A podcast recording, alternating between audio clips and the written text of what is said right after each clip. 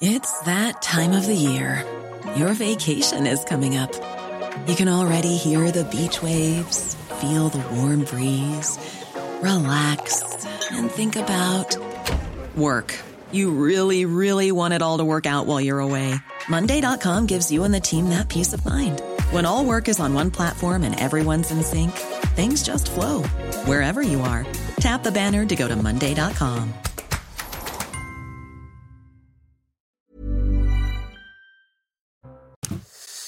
Bonjour à tous et bienvenue ce matin à l'heure des pros. Le parquet national financier ne sort pas renforcé du procès intenté à Éric Dupont-Moretti et de la relaxe qu'il a obtenue. On rappelle que trois magistrats du PNF ont épluché dans le plus grand secret entre 2014 et 2019 les fadettes d'avocats illustres comme Éric Dupont-Moretti, Thierry Herzog, Feu Hervé Temim ou Feu Pierre Haïk. L'avocat Dupont-Moretti avait qualifié ces trois magistrats de barbouzards. Les magistrats Oulette, Amar, Weiss n'ont pas convaincu la Cour de justice de la République que le ministre avait voulu venger l'avocat. Au-delà de cette relaxe, les méthodes du PNF, institution politisée sinon idéologisée, machine de guerre pour abattre la droite et ses chefs, posent évidemment un souci. Et je ne veux pas évoquer ici les comportements personnels qui paraissent si loin de la justice de Saint-Louis. Ces magistrats exercent leurs fonctions sans aucun contrôle extérieur, sans aucun regard indépendant. Quand il y a une plainte, elle est instruite par des magistrats qui jugent d'autres magistrats. Convenons que c'est une anomalie puisque j'ai décidé de mettre un peu de nuance dans mes propos. La CJR a relaxé, hier Éric Dupont-Moretti. Tout le monde en France n'aura pas la chance d'être jugé par une cour indépendante. Quand c'est le cas, j'observe qu'elle lave de tout soupçon celui qu'un système, mais aussi des intérêts, accusait. Bonjour Philippe Bilger. Bonjour. Il, il est Manifestement, la nuit n'a pas porté conseil. ah, Levez-vous. Je dis parfois que notre émission est un petit théâtre. Ah, mais, clair. mais qui, qui contestera? Et, et j'ai mis là. J'ai un ami faux. J'ai un ami très cher que je salue, que j'aime beaucoup. Bien fait. Non, j'ai un ami très cher que j'aime beaucoup, qui m'a connu enfant quasiment dans ce métier, qui me dit "Écoute, mets un peu de nuance dans ce que tu dis. je le dis dans ton intérêt. Je le dis dans ton intérêt. Donc j'ai décidé d'écouter cet ami Soyez très cher. Et, et il m'a dit voilà, mets un peu, arrête, mets un petit peu de, un poil de nuance. Donc là j'en ai mis, j'ai dit que c'était une anomalie. Qu'est-ce qu'il faut que les gens... Pardonnez-moi, hein, Somaya, deux secondes. Qu'est-ce que... Non, attendez. Le ton est faux. Attendez, attendez, attendez, attendez, attendez, attendez. Oui. Les- Qu'est-ce que je dis d'essentiel? Là-dedans Pardonnez-moi de parler comme ça. C'est que les magistrats ne sont pas jugés par euh, des gens indépendants. Vrai ou faux? Les magistrats sont-ils jugés par des magistrats? Oui ou non? Bien sûr, il y a Bon, le conseil. est-ce qu'il faudrait qu'il y ait des magistrats, que ce soit des gens extérieurs qui jugent de la magistrature Oui ou non? Moi, je l'ai toujours Oui ou non? Oui. Bon, ben alors, Moi, dites pas que c'est faux. Mais non. Mais vous dites votre- d'autres choses dans votre édito Le n'a conflit rien à voir avec Pascal, ce que le vous conflit dites. Ah. d'intérêt a été démontré, Voilà. et pas son intention. Et puis, vous, vous êtes animé par une partialité maladive. sûr. Euh, Pascal. Maladif, non, je suis en pleine forme. Oui, mais Dites que maintenant, le vous PNF, n'avez le, plus de le le- le PNF créé pour faire tomber la droite, il a été créé à l'occasion de l'affaire Jérôme Cahuzac. Donc, Écoutez, vous, bah, vrai sérieusement, c'est pas vrai? Sérieusement, c'est vous voulez qu'on rappelle l'affaire Fillon? Oui. Sérieux c'est pas, c'est pas le moment où le PNF est Sérieux, créé. mais c'est c'est une. Enfin, Mais bien sûr. soyons sérieux. Mais vous ne- On peut au moins se rejoindre. Je ne parle pas de toute la magistrature, mais que le PNF On peut, est on peut idéologisé. noter et on peut écoutez noter les que des trois. hommes de gauche aussi ont fait les Mais faits. Écoutez, manifestement, Madame Houlette, Oui. Monsieur Hamar, Madame Weiss n'ont pas convaincu. On peut le dire quand même. Mais C'est faux. Somaya, C'est faux. C'est faux. Bah alors c'est faux. L'élément matériel est constitué. C'est faux. La prise Exactement. illégale d'intérêt a été reconnue par la Cour C'est de faux. justice de la C'est République. faux. Bah écoutez. Mais pas euh, l'élément intentionnel. Eh ben écoutez. Et puis les fadettes, hein, euh, vous développez le point de vue des avocats, euh, et notamment vous mais, reprenez le mais vous trouvez bien de- que- de- de- d'écouter entre mais- 2014 mais et il- 2019 On tous les plus grands avocats. On n'écoute pas, Pascal. il Les me fadettes, c'est regarder les, les- Oui, les- les relevés téléphoniques. Vous êtes pour une affaire de corne Il qui s'appelle l'affaire Bismuth. Vous êtes sérieux.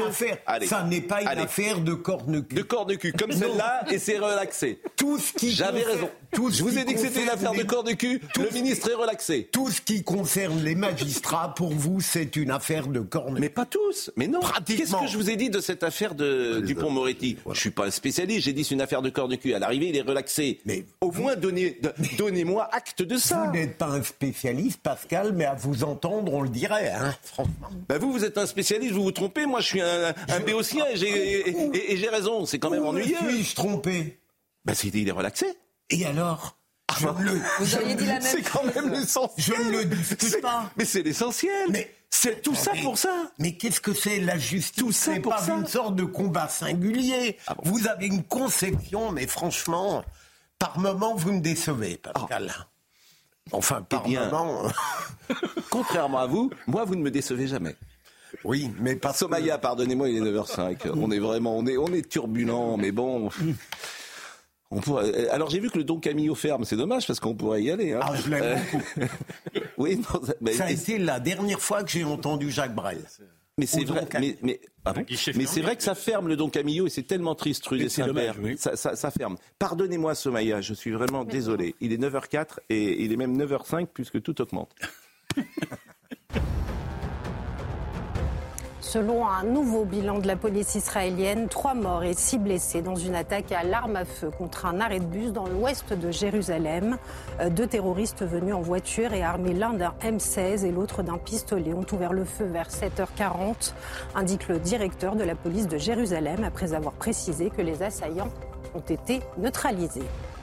Israël, je cite, vérifie la mort d'un bébé de son frère et de sa mère annoncée par le Hamas. Kfir, que vous voyez à l'image, âgé de 10 mois, est d'ailleurs le plus jeune des otages enlevés le 7 octobre. La responsabilité de la sécurité de tous les otages dans la bande de Gaza incombe au Hamas qui met en danger la vie des otages, dont 9 enfants. Le Hamas doit les rendre immédiatement, a ajouté l'armée israélienne. Et puis c'est désormais officiel, le dossier français pour l'organisation des Jeux olympiques d'hiver 2030 a été retenu par le CIO. Et sauf accident de dernière minute, ces derniers devraient se dérouler dans les Alpes 38 ans après les Jeux d'Albertville. Euh, Des Jeux qui vont faire rayonner la France et sa montagne, s'est réjoui Emmanuel Macron sur le réseau social X. Et bravo à Laurent Wauquiez et à Renaud Muselier qui ont euh, monté le dossier en quelques semaines et qui ont gagné. C'est la France qui gagne. Donc faut saluer cela. Il y aura de la neige. Comment? Il y aura de la neige Il y aura de la neige ça 2030. Non mais vous êtes sérieux. Oui. Non, mais vous, vous pouvez penser. Non mais sérieusement, vous m'inquiétez. Vous pouvez penser qu'en 2030 il n'y aura pas de neige dans les Alpes. Mais vous êtes devenu fou en fait. Non, mais il y aura beaucoup de. Non, mais séri- il y aura beaucoup sérieusement, vous êtes devenu fou. Non, il y aura beaucoup de, des spécialistes de la montagne. Je viens d'un pays de montagne. On parie? Euh, On parie? On parie oui, si vous voulez. y aura de la neige euh, Il y en aura beaucoup 2030 d'investissements pour euh, de la neige artificielle, je vous le dis. Non, je voulais pas casser l'ambiance. Mais non mais C'est fait. c'est fait. Voilà. C'est Noël, vous avez cassé l'ambiance. Franchement, c'est pas beau. Olivier D'Artigol est, est avec nous, vous l'avez reconnu. Euh, Philippe, Philippe que je salue. Bonjour Philippe. Mais Vous bonjour, Pascal. Noémie Schulz, que vous Pascal. connaissez également, Gauthier Lebret, et euh, notre ami Vincent Hervouette, et Gérard Carrérou qui est venu avec une photo, parce que c'est votre vie, forcément. C'est Oui, votre vie, non, Henri j'ai- Kissinger. Ce matin, en me réveillant, j'ai entendu Kissinger est, est mort et ça m'a fait quelque chose. Effectivement, j'avais le plaisir pour Europe 1 en 76 de, de faire un club de la presse d'Europe 1 avec Henri Kissinger. Et, et- et ça m'a rappelé quelques souvenirs. Je, je trouve c'est un monument du, du siècle. J'ai entendu Vincent qui l'a très bien décrit. C'est un monument du siècle, comme d'ailleurs, je dirais, euh, malgré la le mauvais souvenir qu'il laisse à beaucoup, comme le fut comme président Richard Nixon, qu'il a servi d'ailleurs euh, tout au long de, sa- de sa carrière. Parce que je crois que c'était un des plus grands. Moi, je suis de ceux qui pensent que ça a été un des plus grands présidents contemporains des États-Unis. À Premier mandat. en Et à oh, le premier mandat, je parle pas du Watergate. qui est parti en Voilà. août 74. Oui, mais, mais et Kissinger a été le, le éblouissant diplomate. euh, voilà. Bon, Avec une phrase d'ailleurs qui est ressortie ces dernières heures, Vincent Hervouette, qu'on peut citer. C'est-à-dire que le, le- c'est le seul secrétaire d'État qui était servi par deux présidents, c'est celle-là? Non, c'est la phrase C'est qu'il a dite sur euh, la culture et l'immigration. Oui, parce qu'en fait, ce qui, est, ce qui est extraordinaire dans le cas de Kissinger, c'est qu'il a été, il a été secrétaire d'État il y a, il y a pratiquement 50 ans et qu'il a continué à garder une influence incroyable. En juillet dernier, il était avec Xi Jinping, le président chinois, en tête à tête, reçu à Pékin comme un chef d'État. Et au mois d'août, oui, il a fait une, une, une, une interview à une télé allemande et il dit c'est une grave erreur de laisser entrer autant de gens de culture, de religion et de concepts totalement différents, car ça crée un groupe de pression à l'intérieur de chaque pays qui a fait la même chose. Donc on voit qu'il il, incarne, avec sa petite silhouette là, avec ses grosses lunettes, c'est l'image de l'Amérique toute puissante.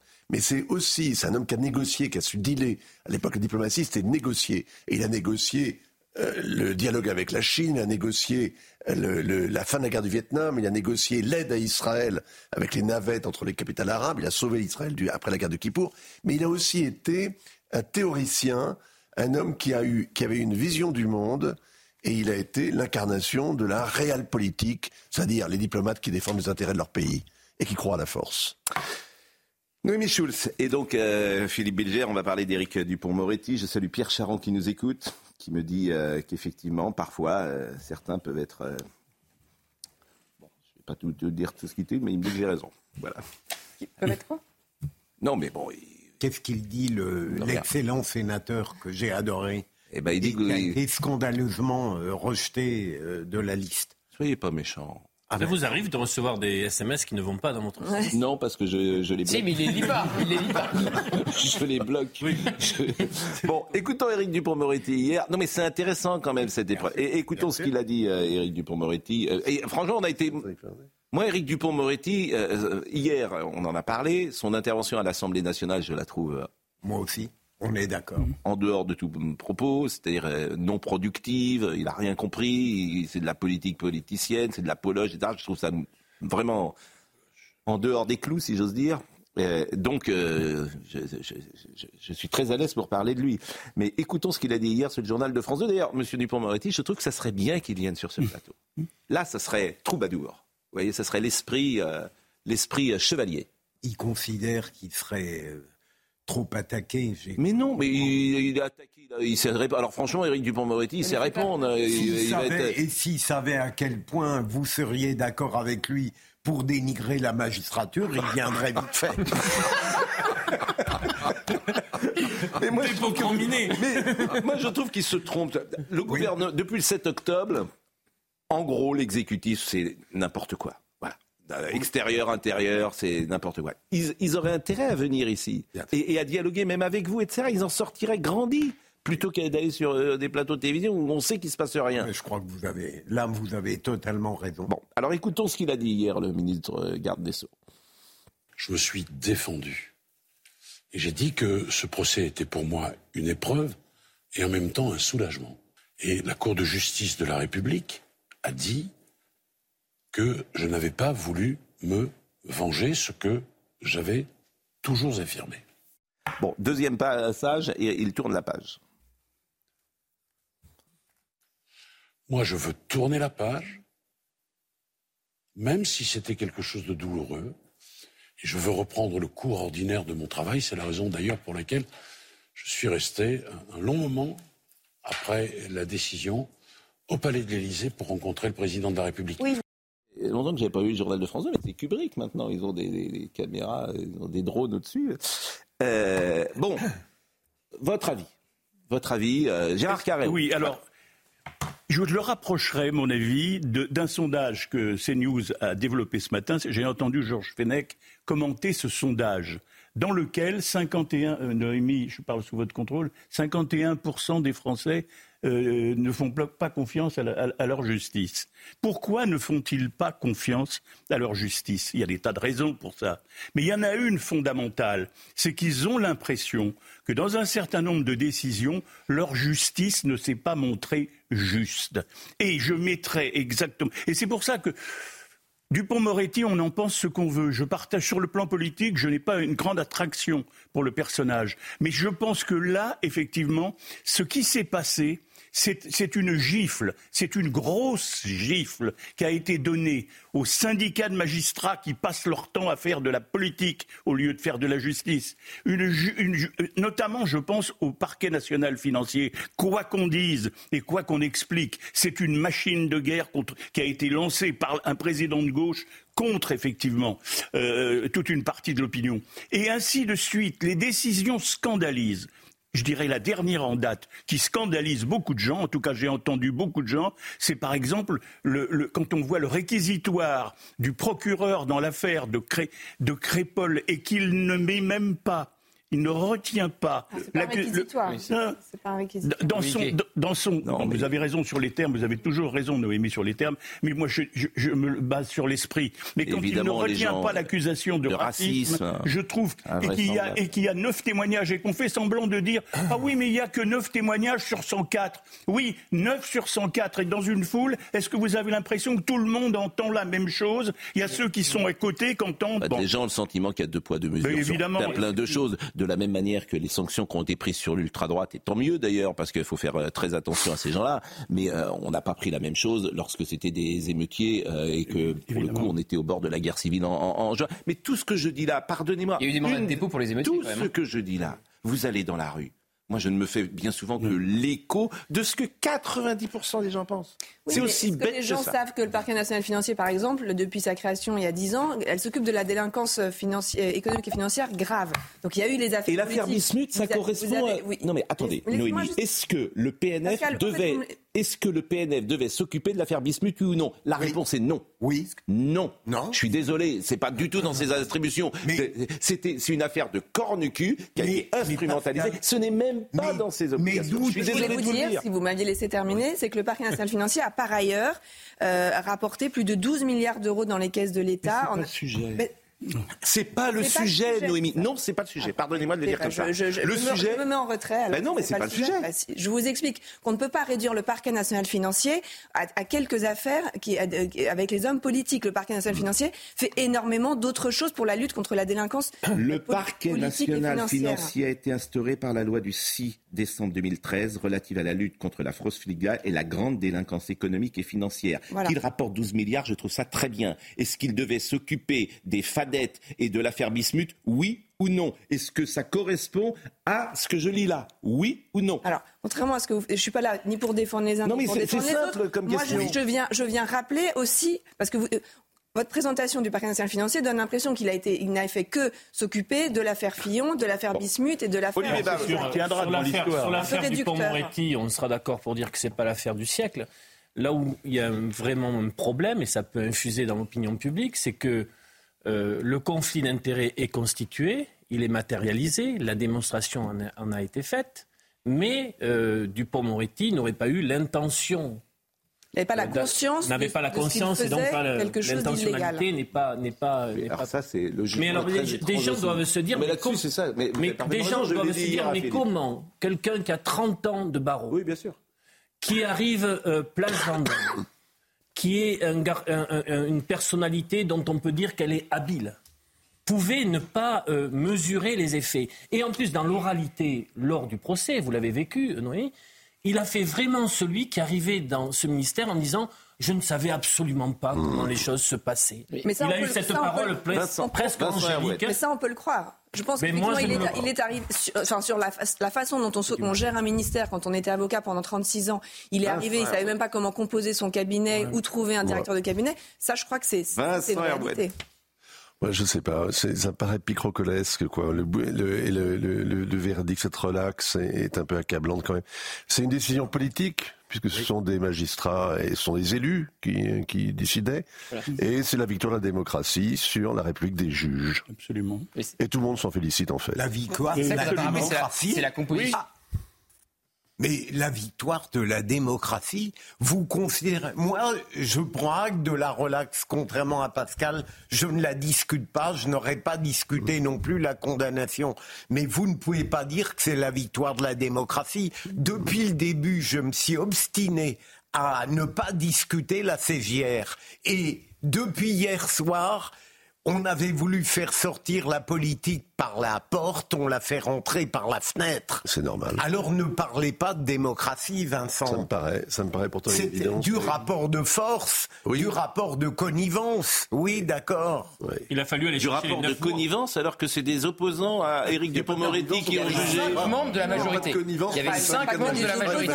Si tu as les cinq plus les trois magistrats, Non, Et bah, les magistrats. Et le président, il a voté euh, pour la condamnation. Non, mais ce qu'on comprend, c'est que ça a dû être les LR qui ont fait la bascule. Mais écoutez, Mais comment le tout- savez-vous Franchement, tous ceux qui ont assisté au procès ont témoigné que le président était à charge sur Éric Dupond-Moretti. Tous, C'est- Mais tous. j'ai tout lu, me Pascal, vous vous trompez sur le que- président. Est-ce que j'ai tout vrai, lu. Est-ce que, par exemple, vous avez lu Mediapart durant le procès? Non. Est-ce que vous avez C'est lu trop cruel. C'est trop cruel comme question. Vous n'avez lu, vous n'avez lu que ce qui va dans votre sens en permanence. Là où vous avez raison, c'est que je ne prends pas mes informations euh, chez Mediapart. Vous avez tort. Vous avez tort. j'essaye- Parce que c'est un grand ceux qui site me paraissent d'investigation. Pourtant, sur l'affaire Cahuzac, ils ont Alors, je pose la question surtout, à ils ont avec le. PNF une ligne directe. On a cru remarquer. Voilà, Exactement. le, journalisme, le journalisme de Mediapart, qui est un journalisme où on te refile simplement les PV euh, des magistrats, excusez-moi, ça me paraît pas du journalisme. Ça fait 40 ans que M. Plenel euh, Oui. travaille de cette manière-là. Je- C'est pas du journalisme. C'est-à-dire que c'est des gens qui travaillent, ce qui est déjà scandaleux. Et vous devriez, vos magistrats qui donnent à Mediapart euh, des euh, procès-verbaux, vous devriez trouver ça scandaleux. Puis-je vous poser une Scandaleux. question, Pascal. L'idéologie d'Edoui Plenel, je Oui. la déteste. Ah. Mais il n'empêche que, essayez d'imaginer que depuis des années, Mediapart n'ait pas existé sur le plan de l'investigation. Mais il n'y a pas d'affaire ça. Regardez ce qui manquerait, franchement.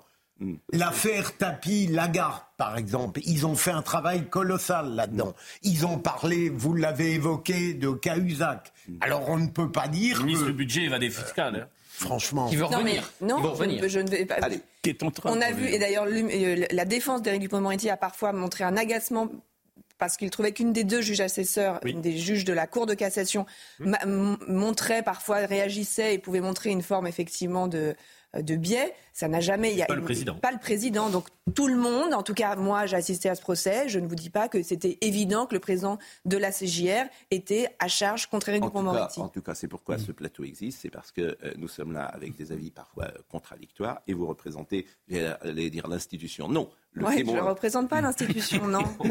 Contrairement à ce que disent euh, les gens qui vous envoient des messages. J'essaie d'expliquer comment ça marche. Et, et êtes- c'est compliqué, la justice, effectivement. Et c'est je pourquoi comprends votre présence est et je comprends nos que les. Français se posent des questions. Et c'est je- pourquoi- c'est important. Et, et justement, c'est important de ne pas On va terminer, on va terminer. prendre les choses mm, basiques là où elles sont compliquées. Eh bien, je dis que si M. Dupont-Moretti veut venir dans notre émission le matin pour partir d'un nouveau pas et, et sur de, de nouveaux rapports, euh, vous serez présente et nous pourrons l'interroger ensemble. Il vous aime bien ou pas? On a été les meilleurs amis du monde Oh quand il était avocat. Et maintenant, il vous aime plus?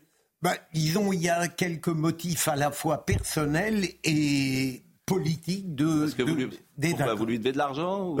Non, non, rassurez-vous. Non, non, je ne lui dois pas d'argent, mais euh, Je blague. comme j'attendais beaucoup de lui, forcément, il m'a un peu déçu comme gardé. Mais il faut rien attendre des gens, cher ami. Mais vous y arrivez, vous. Pourtant, vous attendez que je sois d'accord avec vous la plupart du temps. Et Pascal, vous disiez hier que l'information n'avait pas fuité Oui, oui. dans la presse, la décision de la CGR. Il se trouve qu'elle a été donnée au conditionnel sur le service public par Nathalie Saint-Cric et la France Insoumise a donc fait le choix de saisir le procureur pour non-respect du Elle a secret. fait- euh, Écoutez, elle a fait son travail. Bien euh, joué. Elle a fait Bien son sûr. travail, Nathalie Saint-Cric, qui est une excellente Insoumise. Du journaliste. coup, ça donne une Bon. idée du vote de Daniel Obono qui était présente à la Cour de justice de la Bon, République. euh, dernière chose pour terminer, parce que hier je vous ai posé la question, je vous la repose, parce que ceux qui étaient hier soir ne sont peut-être pas là ce non, matin. oui. Bon, j'ai lu votre papier, relax de Dupont-Moretti, on ne savait pas où il était euh, le scandale. Et je vous repose la question de la même manière. Comment un homme si intelligent que vous, Continuez dans ce registre. si subtil que vous, si sophistiqué, si cultivé, si remarquable, Oui, sur le bien. plan de l'intégrité Oui. et de la morale et de l'éthique. C'est parfait. C'est vrai, parce que je, je- je le dis. Comment vous pouvez écrire et de la modestie Oui. Comment vous pouvez écrire Comment vous pouvez écrire? Jacqueline Lafont a affirmé que euh, durant des années, son client, le ministre, avait été présumé coupable et que justice avait enfin été rendue. Je suis en désaccord total avec cette analyse. En réalité, c'est l'inverse qui n'a pas cessé d'être développé. Bah non. Mais là, votre grande erreur que vous avez, euh, à Pendant mon trois avis, ans, il a été coupable. Votre, votre erreur d'hier soir, Oui. et vous la euh, reprenez ce matin, c'est que j'ai absolument tout lu sur cette affaire depuis deux à trois ans. Eh bien, quand on regarde bien, on s'aperçoit que contrairement à ce que dit l'excellente Jacqueline Lafont, ça n'est pas Dupont-Moretti qui a été traîné dans la boue avant le procès. La magistrature en permanence a été traînée dans la boue. On a considéré que ce qu'elle mettait en œuvre était dérisoire. Ah, la preuve. Que la violation. La preuve Mais avec la non, relax. Mais, Bah, je suis désolé de vous mais Pascal, La preuve avec la relax. quand ça va dans le sens, vous devenez un fanatique de la justice et quand elle condamne, vous défendez je- cette votre grand affaire, en ami fait, Nicolas Sarkozy, par exemple. Son nom est arrivé à quelle heure? Mais non, 9h23. mais non, mais Il y a un net progrès. vous êtes Bah, si j'étais Nicolas Sarkozy, je préférerais être jugé par la CGR que par les magistrats, ça je vous le dis. Bah oui. Mais je peux pas vous dire autre chose je, parce que je le pense. Je me demande si vous parce donnez... que parce que parfois il y a des règlements de compte. Et ça se passe comme ça. Mais qu'est-ce que vous voulez que je dise? Et puis tout le monde le pense à peu près en France. Oui. Ah ben, tout le monde, tout le, le monde. sondage non, en atteste. heureusement pas tout le monde. Ah écoutez, une majorité de Français le pensent. Mais non, mais pas du tout. Mais si, mais si, mais bien sûr. Mais si, et d'ailleurs c'est pour ça qu'elle approuve ce- ce- cette décision qu'elle prend. Elle ne l'approuve pas. Elle Elle euh, ne le prend pas pour une décision judiciaire, elle le prend pour une décision politique, l'opinion. Mais La pause. Et elle l'approuve. pas que sur cette affaire-là. La pause, la pause, la pause. On a terminé sur ce premier sujet. On parlera. euh, on a terminé puisqu'on en a dit beaucoup. On parlera dans la deuxième partie. euh, c'est intéressant euh, d'une lettre de Thibault euh, de Montbrial au président de la République. On pourra parler de l'AME qui est rétabli par les députés de la crèche. Quasiment. euh, demain, c'est le calendrier de l'avant. Vous restez avec nous, euh, Oh, Noémie je pense que vous n'avez plus besoin de moi. J'ai toujours besoin de vous, Noémie. Et vous êtes essentiel, je le dis, essentiel, puisque nous avons des paroles contradictoires. Et c'est ça qui est intéressant. Et je pense que le euh, public apprécie effectivement ces échanges. Et puis après, chacun se fait son avis. C'est la base. Nous allons marquer euh, une pause. Tout va bien? Ça va. Tout va bien. Jusqu'ici. Tu vois, vous avez un petit chat dans la gorge, euh, Vincent, j'ai l'impression. Oui, c'est contagieux. Bah, c'est pas le seul. Hein. Ah ouais, vous êtes un peu. Un peu... Bah, c'est pas le seul, je vous en prie. Euh, bon. C'est- c'est- voilà. Il a peut-être été contaminé. On ne sait pas. La pause, à tout de suite. Aquilino Morel tout à l'heure, la parabole des aveugles, Marine Le Pen aux portes de l'Élysée. Euh, un ancien collaborateur, comme vous savez, de François Hollande. C'est bon. Et euh, j'ai vu également que M. Euh, Cahuzac revenait aux affaires. Oui, c'est vrai, oui, oui. Il, il veut revenir, il, veut se re- il revient sur sa circonscription, il fait les marchés, il fait des médias. Je rappelle quand même que Jérôme Cahuzac a été ministre du budget, qui faisait des conférences de presse avec un pupitre où il était marqué lutte contre la fraude fiscale sur le pupitre, et qu'après on a appris qu'il avait un compte en Suisse. Donc au moins il savait de quoi il parlait. Non, mais c'est- ces gens sont absolument magnifiques. Je Et ils veulent revenir. Mais ces gens sont magnifiques parce qu'en en fait, la honte, ça, ça n'existe pas. Ah non, tu c'est toute imaginer honte qu'ils- bu. Ils ont une forme d'audace dans l'indécence. Tu pourrais imaginer qu'il se retire définitivement. Je- Oui. Évidemment, il a le droit de vivre, il a le droit même de travailler, il a le droit de continuer de travailler, de gagner de l'argent, tout ce qu'il veut. Mais tu pourrais imaginer qu'il ne revienne pas dans la sphère publique. Eh ben non. Et comment expliquer que les- ceux qui connaissent bien la Circo et la, et la Oui. ville de Villeneuve-sur-Lot disent qu'il a une chance politique Ah oui, il a une vraie chance. ben, il a- il- Il est très apprécié. hein. Somaya Labidi. Le secrétaire d'État américain Anthony Blinken est arrivé cette nuit à Tel Aviv. Il doit rencontrer le Premier ministre Benjamin Netanyahou avant de se rendre en Cisjordanie occupée. Objectif de ce déplacement, faire pression pour prolonger la trêve. Il s'agit de sa troisième visite au Proche-Orient depuis le début de la guerre, le 7 octobre dernier. Monarque, carbone et dollars, une COP28 hors norme s'ouvre aujourd'hui à Dubaï. C'est la COP la plus importante depuis Paris, a déclaré le chef de l'ONU Climat, Simon Steele. Nous avançons aujourd'hui à petits pas alors qu'on attend des pas de géant, a-t-il ajouté. Et puis c'est Noël avant l'heure à New York. Le mythique sapin du Rockefeller Center brille de mille feux depuis hier. Il mesure près de 20 mètres et compte 8 km de guirlandes électriques, sans oublier une décoration, de plus de 50 000 lumières LED multicolores. L'arbre restera allumé jusqu'au mois de janvier, de 6h à minuit et toute la journée, le jour de Noël. C'est pas Nantes, par exemple. New York respecte euh, Noël. New York aime Noël. À Nantes, il n'y a, plus rien, malheureusement. Les Nantais sont du Ni Bordeaux avec les arbres, les arbres morts. Mais, mais dans cette rue Crébillon, qui était l'artère principale de Nantes, vous n'avez pas une illumination. Pas une. Quelle tristesse. C'est- C'est une ville sombre, triste, qui ne célèbre pas Noël, hélas. Euh, la lettre de Thibault de Montbrial, après le meurtre de Thomas à Crépol, l'avocat et président du Centre de réflexion sur la sécurité intérieure, s'est adressé à Emmanuel Macron euh, par une lettre avec des propos euh, extrêmement forts que je vous propose de, de lire ensemble et évidemment de commenter. Le pays attend une révolution contre l'insécurité et l'immigration. La France est désormais au bord du gouffre. Le moment arrive où le couvercle va sauter. Stopper immédiatement l'immigration incontrôlée. D'ailleurs, on pourrait imaginer une mesure très simple, hein, euh, aucune régularisation sur le sol de France. T'as pas besoin de l'Europe, ça, pour ça. Aucune régularisation. Ça, euh, tu, n'attaques personne d'une certaine manière, euh, tu empêches ceux de rentrer. Aucune régularisation sur le sol de France. Euh, donner à nos forces de, sécurité le cadre pour reprendre en main les zones de non-droit, renforcer l'autorité judiciaire, sortir temporairement de Schengen, reprendre le contrôle de nos frontières, etc. Alors, ça fait plusieurs fois, un hein, Thibault de Montbrial, qu'il tire la sonnette d'alarme. Alors, certains, je le vois même dans les médias, disent euh, ça n'arrivera pas, c'est Cassandre, vous euh, agitez des peurs.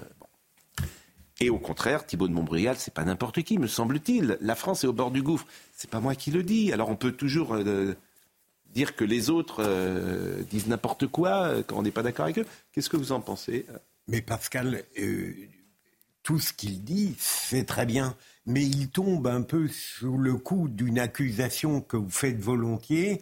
Ce sont des. Non, mais sérieusement, là, ce sont des généralités tout à fait positive, mais on attend de voir comment on pourrait mettre en œuvre tout ça. Mais je viens de vous le dire. Oui, allez-y. Bah, euh, curieux. Renforcer l'autorité bah, judiciaire, je vois mal. Euh, ah, stopper en fait, immédiatement l'immigration bah incontrôlée. Mais on, ne parle que de ça, quoi. Mais, oui, mais on ne le fait pas. C'est très simple. Justement, comment vous feriez? Eh bien, je vous dis, aucune régularisation sur le sol de France. Voilà, je viens de le décider. Oui, mais. Est-ce que ça vous va comme mesure ah, Ça me va très bien. Je suis, je suis euh, ministre ou je ne sais pas quoi. Comment vous la rendez opératoire euh, dans notre ah bah, démographie ah ben, Je dis aucune. Il n'y a plus, il n'y a plus en France, sur le sol de France, une seule régularisation à partir d'aujourd'hui. Ça n'arrive. Bah, déjà, l'appel d'air, crois-moi, tu l'enlèves. Non, mais déjà, il y a des signaux. Il y a une loi tu l'enlèves là. Les gens, ils vont dire Ah, tiens, il se passe quelque chose en France. Il y, a, il y a une loi qui est discutée actuellement à l'Assemblée nationale. Il y avait des sénateurs LR qui avaient pris des mesures assez strictes. Eh bien, toutes les mesures strictes, les unes après les autres, quota d'immigration, AME, euh, durcissement du regroupement familial, tout ça est euh, soit supprimé, soit ajouté. C'est pour ça que. c'est je vous dis, depuis, le, écoutez, depuis le 7 octobre, l'exécutif, je vous assure, c'est n'importe quoi. À l'intérieur comme à l'extérieur je suis frappé, je vais vous dire, je suis frappé du nombre de gens. Parce qu'effectivement, comme on a une émission qui marche un peu, qui m'aborde dans la rue, vous savez ce qu'ils me disent les gens Mais pardonnez-moi de le dire comme ça, je vais le rapporter. Continuez. Ils sont nuls. Voilà ce que j'entends matin, midi et soir. Et, et, la prochaine fois, je vote Marine Le Pen. Je n'entends que ça, que ça. C'est vrai ou pas ce que j'entends? Moi, je n'entends que ça que ça. Donc tout à l'heure, on parlera avec, Annie, avec euh, Aquilino Morel là-dessus. Je n'entends que ça. Je, témoigne de ça. Je ne dis pas que je le pense moi. Ils sont nuls. donc, vous vous rendez compte Et alors, ça a toujours existé de dire ça d'un exécutif. Mais vous avez un président de la République qui dit tout et son contraire. Les gens, ils n'en peuvent plus. Sur le sujet de Crépol, c'est une déflagration. Vous avez effectivement un procureur qui ne retient même pas l'acte raciste alors que la famille le veut. Mais les gens, ils se disent, mais qu'est-ce qui se passe en France Est-ce que vous pouvez, on va parler de l'AME et vous allez dire l'immigration Non, mais je voudrais dire un mot sur Thibault de Montbrial. J'ai une solution. Olivier, si tu me permets, je voulais juste.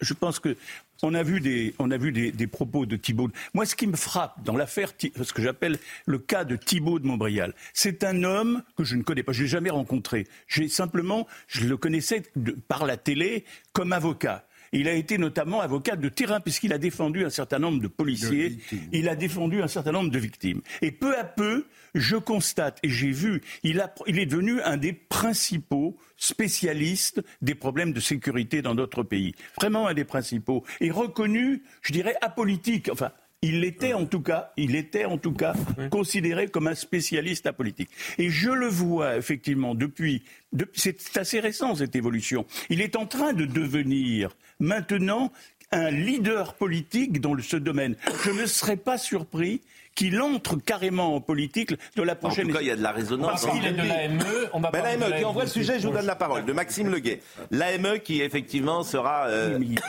L'AME, s'il vous plaît. Qui a été rétabli. L'AME, l'aide médicale d'État, qui est un appel d'air, évidemment. Non. Bah si, évidemment. Non, mais, je vais vous dire Écoutons. Bah, vous allez me dire pourquoi, bien sûr. mais bon, euh, écoutons Maxime Leguet. Hum. Un rétablissement voté à une large majorité. Ce mercredi, la commission des lois a réintroduit l'aide médicale d'État pour les sans-papiers dans le projet de loi immigration. Une décision saluée par le ministre de la Santé, Aurélien Rousseau. La commission des lois de l'Assemblée nationale vient de rétablir l'aide médicale d'État. C'était indispensable. C'est une position juste et forte pour un dispositif indispensable, efficace et évalué de santé publique. Éric Ciotti, lui, s'insurge contre une mesure qui atténue la portée du texte adopté au Sénat début novembre. Comme nous l'avions annoncé, la majorité gouvernementale détricote tout le travail de la droite sénatoriale. La loi du gouvernement redevient un petit texte au rabais qui continuera d'inciter l'immigration de masse. L'aide médicale d'État permet aux étrangers en situation irrégulière de bénéficier d'une prise en charge à 100% des soins médicaux et hospitaliers. Un coût estimé à 1,2 milliard d'euros pour l'État en 2022. Pour les républicains, ce dispositif constitue un appel d'air favorisant l'immigration clandestine et représente un coût trop élevé pour les finances publiques. En 2022, le nombre de bénéficiaires de l'aide médicale d'État s'élevait à près de 400 000 personnes. Bon, j'aimerais essayer de vous sensibiliser en prenant le risque de ne pas y arriver, qu'une personne, un migrant, comme le disait Aznavour, qui quitte son pays euh, pour essayer d'améliorer ses conditions de vie, c'est vieux comme le monde. Euh, il ne le fait pas pour aller euh, toucher l'AME en France, il ne le fait pas pour... Euh, et quand bien même vous dites zéro régularisation, il aura toujours cette pulsion de vie, d'avenir, de dire je veux me sortir de cette situation pour améliorer ma vie. Et donc ça, parfois d'ailleurs en, en, prenant le risque de perdre la vie dans les chemins de, migration. Donc j'aimerais d'abord qu'on puisse recentrer le, débat sur quelles sont les, les, les motivations de départ? Pourquoi est-ce qu'il part? Première chose. Deuxième chose sur l'AME, est-ce que vous n'avez pas été sensibilisé par l'intervention massive des spécialistes de la santé publique qui nous disent surtout ne faites pas ça Parce que ce que vous allez décider, c'est le pire en termes de santé publique. Ça coûtera beaucoup plus cher si on ne fait pas les premiers soins. C'est un argument de bon sens, ça. Mais, mais, moi, cet argument de bon sens, je, je, Vincent Herouette. Non, je veux dire, les propositions sur l'aide médicale d'urgence qui devait remplacer l'aide médicale d'État, c'est pas ça. C'est pas abandonner en pleine rue des gens qui sont en train de mourir euh, parce qu'ils sont, ils n'ont pas été soignés dans le pays dont ils viennent et qu'ils sont, ils ont besoin de soins urgents. C'est exactement le contraire. C'est l'idée de supprimer ce qu'on pourrait appeler le tourisme médical, c'est-à-dire les gens qui ont des pathologies lourdes, qui viennent en France avec un visa de tourisme et qui y restent et qui donc, à partir de là, ont droit à l'aide médicale d'État qui s'étend bien au-delà des questions d'urgence. Vous pouvez vous faire recoudre, recoller les oreilles, vous pouvez avoir des soins, des thérapies contre le cancer, bien contre sûr des de maladies. Ça, que c'est massif. Non, mais je comprends très bien.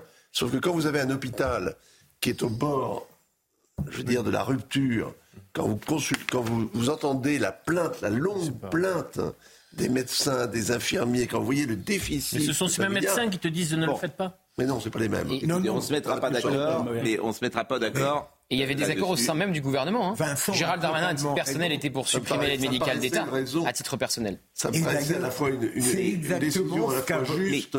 C'est exactement ce qu'a fait voter le Sénat. Mais c'est toujours la même discussion. Euh, faut changer complètement de logiciel. Donc en fait, ça, ça sert à rien toutes ces petites. faut tout changer. En fait, faut dire plus d'immigration. Voilà. Mais c'est impossible. Mais. Mais pourquoi Il y aura toujours des flux migratoires dans non. le monde. Non, D'ailleurs, les flux migratoires se font plutôt mais, de sud à sud, de pays mais, du sud à pays du sud. Mais, tu, tu ne, vous ne, personne ne peut décider, il n'y aura plus de flux et, migratoires. Et ben, personne. Ben, tu peux les réguler, tu peux, tu peux les réguler, moi, je pense... tu peux en, en, décider la nature, mais tu n'arrêtes pas le mouvement et des bien hommes moi, je à l'échelle du monde. d'accord avec vous, ah c'est tout. Ah C'est-à-dire que je ne suis pas d'accord avec vous. L'humanité, l'humanité. Je pense que la France n'est plus capable d'accueillir 500 000 personnes par jour. Ça, on peut en discuter. Mais il n'y a pas de discussion. Moi, je ne discute pas de ça. Vous, vous êtes sur zéro immigration. Zéro. Mais plus aucune régularisation. C'est une bêtise. Donc comme une ça, c'est bêtise. simple. Comment Même Marine Le Pen ne propose pas. Hein. Je sais ce qui se passe par Mais... Comme au Japon. Voilà. Exactement. Même Donc, Marine Le Pen ne propose pas zéro immigration. Mais elle fait ce Que qu'elle c'est veut. pas- mais, ouais, je- euh, mais, mais C'est pas réalisable. C'est et puis après, tu vas t'occuper, une fois que tu auras fait ça, après, tu vas t'occuper de ce qui se passe en France et de ceux qui sont nés sur le sol d'en France Ben oui. et qui euh, ne se sentent pas. le robinet. Si on ne On coupe pas le robinet, on ne peut pas résoudre Mais couper le, problème robinet, de c'est autre notre... chose. On va importer le lait néo-zélandais. Vous avez vu cette Mais affaire écoutez, Ça va Olivier- mettre l'ensemble de la filière sur le. Mais, sur le- mais, mais- on en parle. Mais Olivier, Non, c'est un sujet aussi. que pensent les Français? Ils sont sur quelle situation si tu les interroges, les Français? Faut-il stopper l'immigration Qu'est-ce qu'ils vont répondre? À 80%, ils vont répondre oui. Mais ce n'est pas parce que. Ou à 90 d'ailleurs. On, on, ils pensent tellement ça qu'on ne les interroge pas. Mais je Ce qui est d'ailleurs un véritable scandale démocratique. Mais peu ça n'empêche pas qu'on puisse. Mais pour peu ça qu'il importe. fait pas de référendum. C'est pour ça que tu fais pas de oui. référendum. C'est le- C'est un sujet, c'est pas le seul. Je suis C'est un sujet majeur. T'interroges les Français. Oui, oui, oui. T'interroges les Français, ça nous mettra d'accord. Mais ça peut Bon, être une forme allez. de facilité de dire euh, zéro Ah oui, immigration, faut- oui et non, mais en Robert fait, Ménard sur les statistiques euh, ce matin, il a pris la parole sur les statistiques ethniques. Écoutez raison, Robert il a Ménard. raison, Écoutez Robert Ménard, statistiques ethniques. Moi, je vois les petits, les petits arrangements avec la vérité. Quand euh, euh, Monsieur Darmanin, que j'aime bien par ailleurs, donc ça se pose pas dans ces termes-là, explique, vous vous rappelez, après les émeutes de juillet, ah mais il y a que 10% des, euh, d'étrangers. Pour mieux ne pas nous dire ce qu'on sait maintenant, qu'il y a 60% de, ces, petits voyous euh, qui étaient issus de l'immigration. Pourquoi ne pas le dire Pourquoi s'arranger tout le temps? Pourquoi refuser les statistiques ethniques? Moi, je suis favorable à ça. Il y a 22 pays d'Europe où il y a des statistiques ethniques. Ici, on nous dit il faut pas l'employer. Toujours pareil, c'est la même, la même, on déroule la même idée. Il faut pas montrer du doigt. Mais au moins, moi, je ne montre personne. Je veux juste savoir, savoir pour changer, pas savoir pour dénoncer, savoir pour pour répondre à ça. Moi, je ne sais pas. Quand vous me posez un certain nombre de questions, je ne sais pas comment on répond à ça. J'étais hier avec un criminologue, M. Refer, qui m'expliquait ce que je ne savais pas, c'est que quand quelqu'un est tué ou blessé en France, on ne sait pas euh, comment il a été blessé, si c'est par couteau ou par euh, arme à feu. C'est invraisemblable. Moi, je veux avoir toutes les infos. Donc les infos statistiques ethniques, oui. Oui, encore. statistiques ethniques, c'est la même démarche qui interdit. Moi, ça fait je ne sais combien de fois sur ce plateau que je l'ai dit. Je dis à l'exemple des autres pays. Les statistiques ethniques, c'est quoi? C'est donner des éléments de vérité, des éléments chiffrés. Après, les gens choisiront telle ou telle politique. Mais déjà, commencer par casser les thermomètres. ne pas donner les.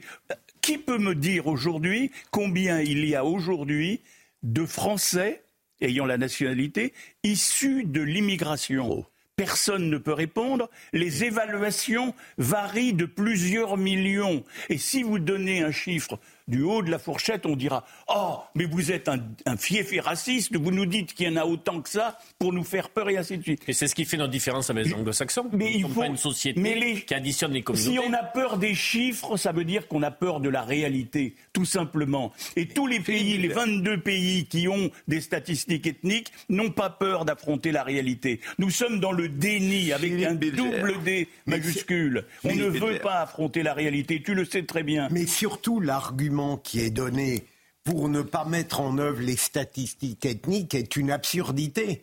On ne veut pas les mettre en œuvre parce qu'on prétend finalement euh, ne pas enrichir l'opprobre, les dénonciations, alors que c'est l'inverse. C'est profondément l'exigence de vérité sur ce plan-là qui réduirait les fantasmes et ferait Mais- qu'enfin on saurait de quoi Mais est faite la vous. Si jamais vous avez ce calcul sur des Français issus de l'immigration, après, ça produit quel type de, de, de solution différenciée Ça reste des Français. Ah ben, J'ai pas dit le contraire. D'accord. Ouais, non, mais bonne question. Ne, ne pas savoir, c'est une catastrophe parce que ça diffuse. Non, mais tout le monde sait. Oui. C'est comme l'histoire des. euh, Il y a un autre voilà, pays au- tout le monde sait. Il y a un autre pays au monde qui refuse tout recensement et toute statistique ethnique, c'est le Liban. Parce que si on faisait réellement le compte des sunnites, des maronites, des chiites, etc., les maronites perdraient le pouvoir, sans aucun doute. On réaliserait qu'ils sont surreprésentés dans les institutions et ça foutrait en l'air, pardon, ça briserait le- le- la concorde nationale autour de, de cette répartition. C'est un pays qui a peur. Il a peur de regarder la vérité, parce que s'il regarde la vérité, il en mourra. Moi, je ne suis pas persuadé que mon voisin n'ait pas raison. Je ne suis pas persuadé que les statistiques ethniques, si on les connaissait, ne nous mettraient pas dans une situation très difficile à gérer. Je, suis je pose la question, j'en sais rien. Puisque vous avez la parole, Israël, et dans le cadre de l'accord de trêve entre Israël et le Hamas, de nouvelles libérations sont attendues aujourd'hui.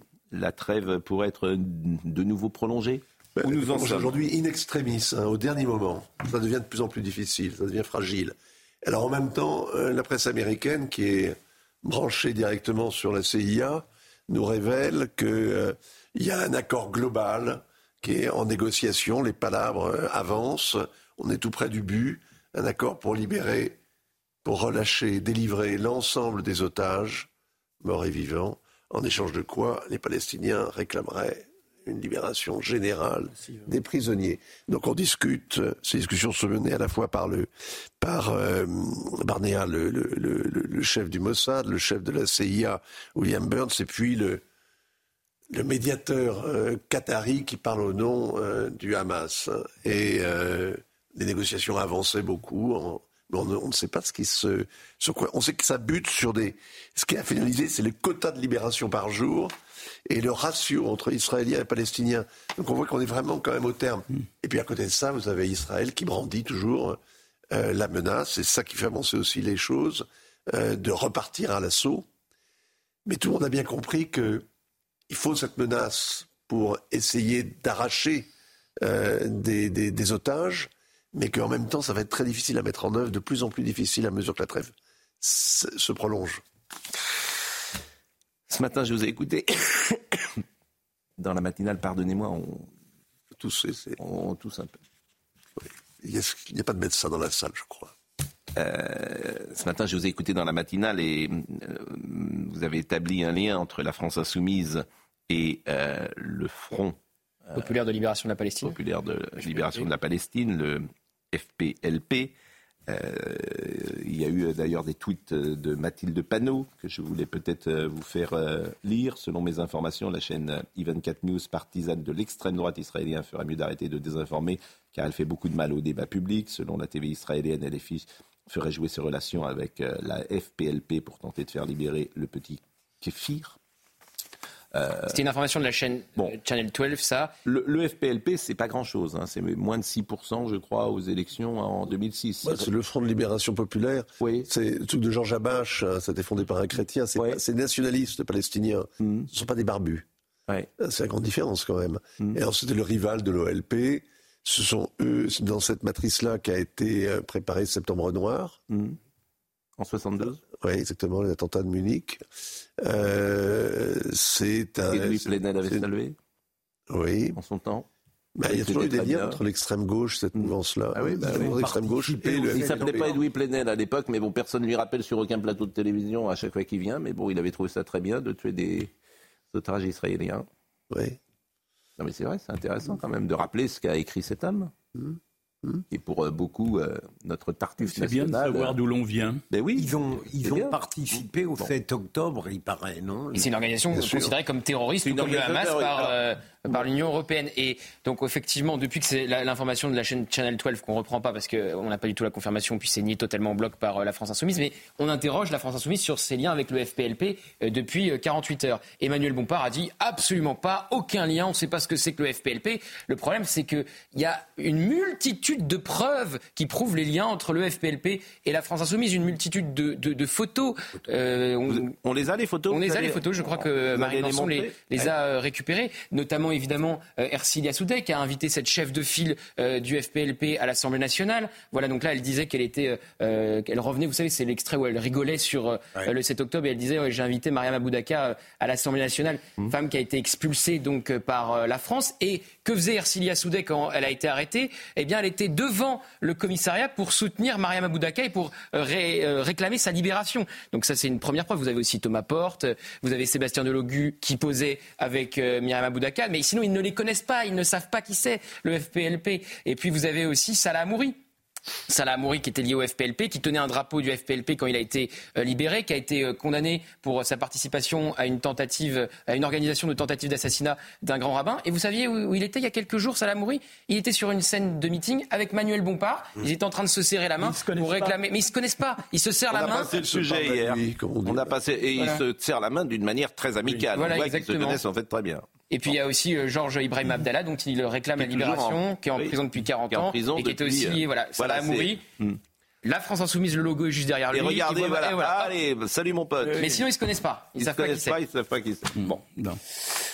Georges Ibrahim Abdallah, qui est sans doute un des plus anciens prisonniers de France. Ah oui, il est en prison bah, depuis 42 ans maintenant.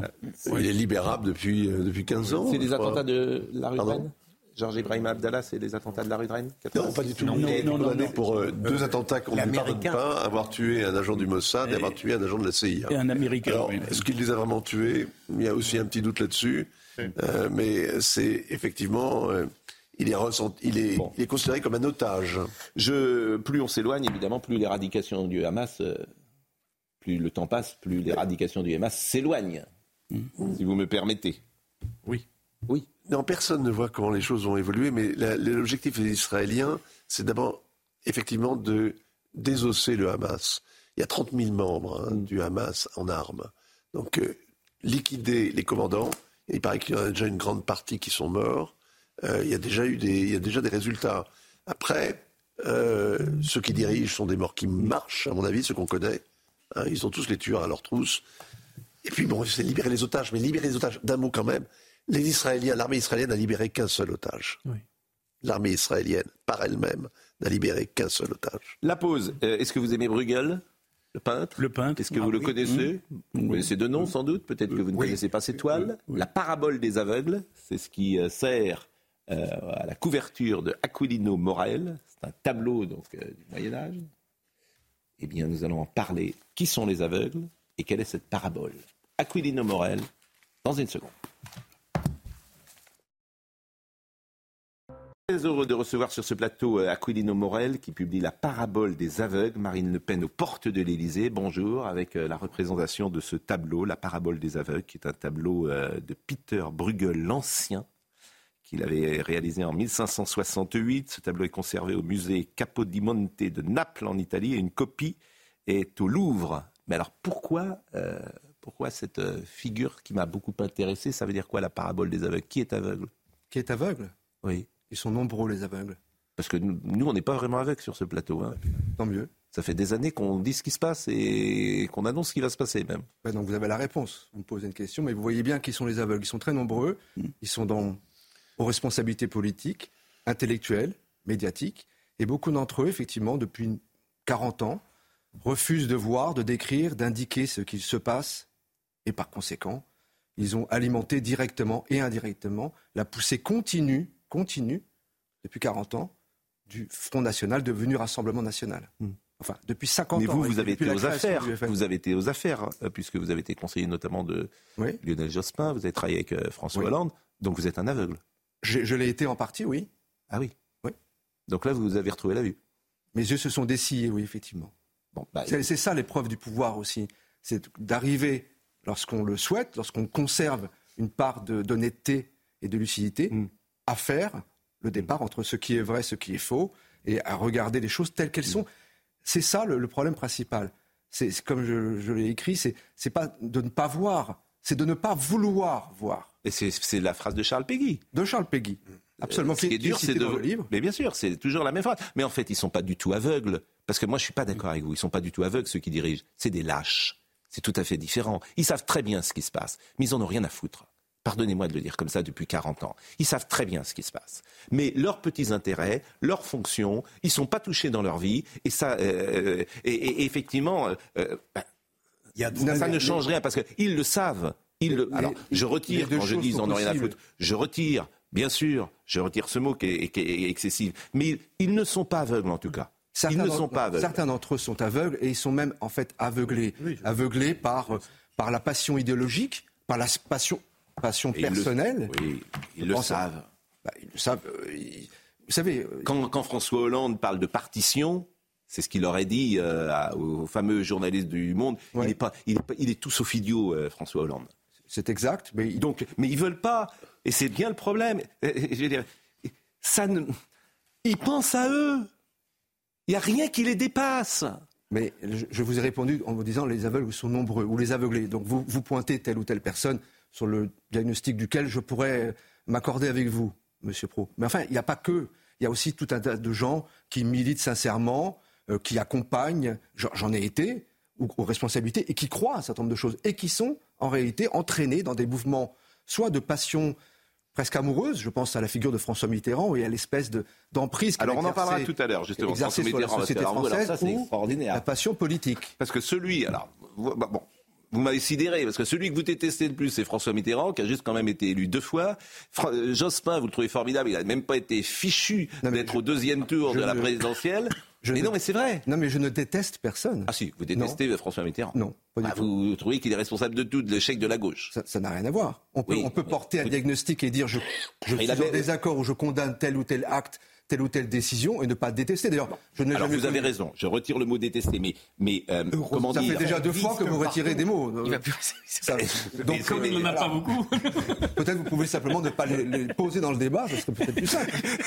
Si Non mais, non mais euh, j'ai une manière parfois de, de caricaturer un peu euh, dans le. euh, Je ne sais pas, moi, je vous découvre, monsieur. Quand, quand je, quand je fais de temps en temps, je, je- plus exactement, je, je provoque un peu parfois dans, dans mes questions. Mais ce que je veux vous dire, c'est que François Mitterrand au moins a eu le mérite d'être euh, euh, Ah non, élu moi, ce n'est deux pas fois. un mérite. Ah bon? Non. Et, et Lionel Jospin, il a même, franchement, Lionel, il est aux oubliettes de l'histoire, Lionel Jospin. Il, restera quoi de lui? Il a même pas réussi à se qualifier au deuxième tour en 2002. Pardonnez-moi, c'est quand même pas très glorieux. Je, je répondrai tout à l'heure si vous Bon, laissez. le- Somaya Labidi.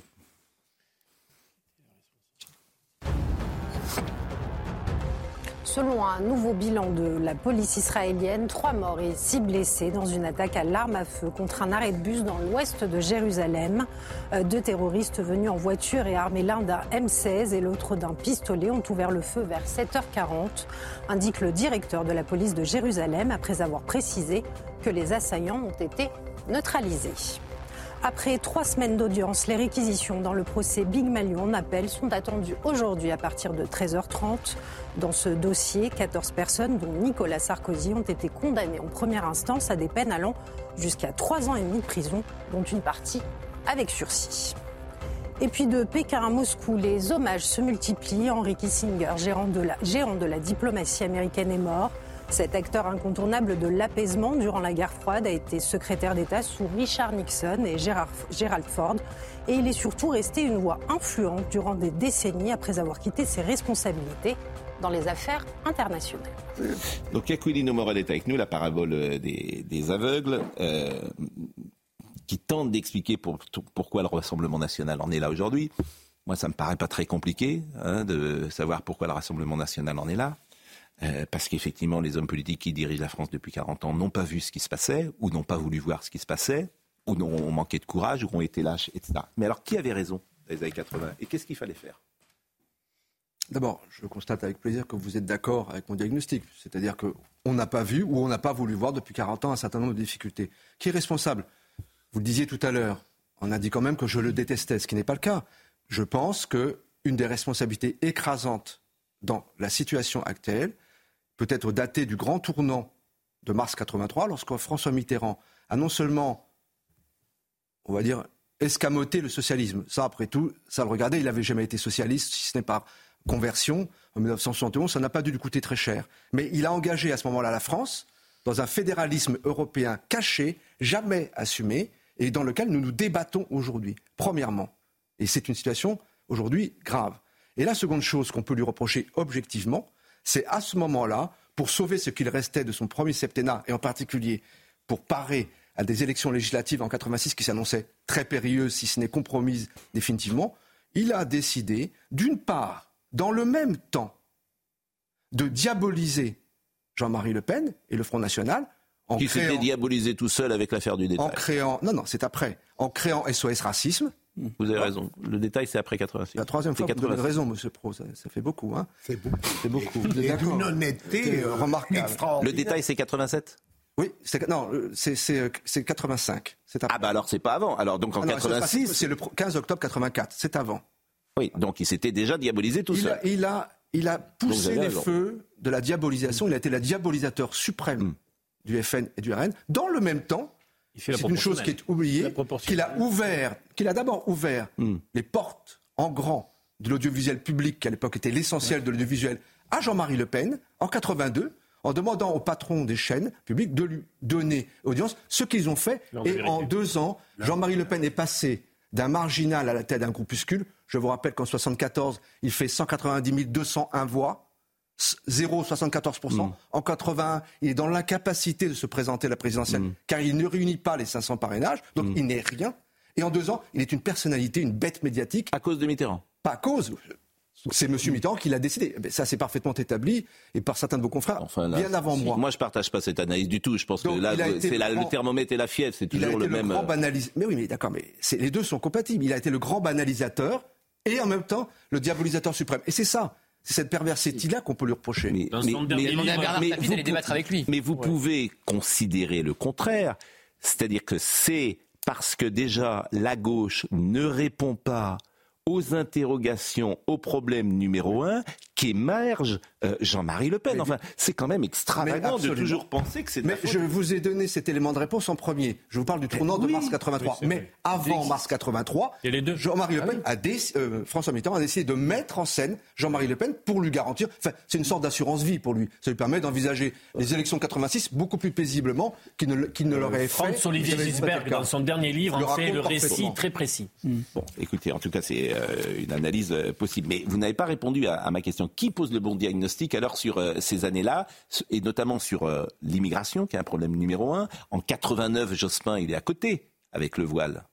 Non, mais en 89, et toute la gauche euh, n'a rien compris. Et je vous signale que c'est valable encore aujourd'hui, parce que cette gauche-là, qui n'est pas la mienne, vous l'avez compris, cette gauche-là, elle n'a rien appris, rien oublié. L'affaire de Creil, le, le foulard en 89, il faut trouver des accommodements. Aujourd'hui, à Bahia, la même chose. On vous dit, fin de compte, ça, tout ça Sauf qu'aujourd'hui, c'est trop tard.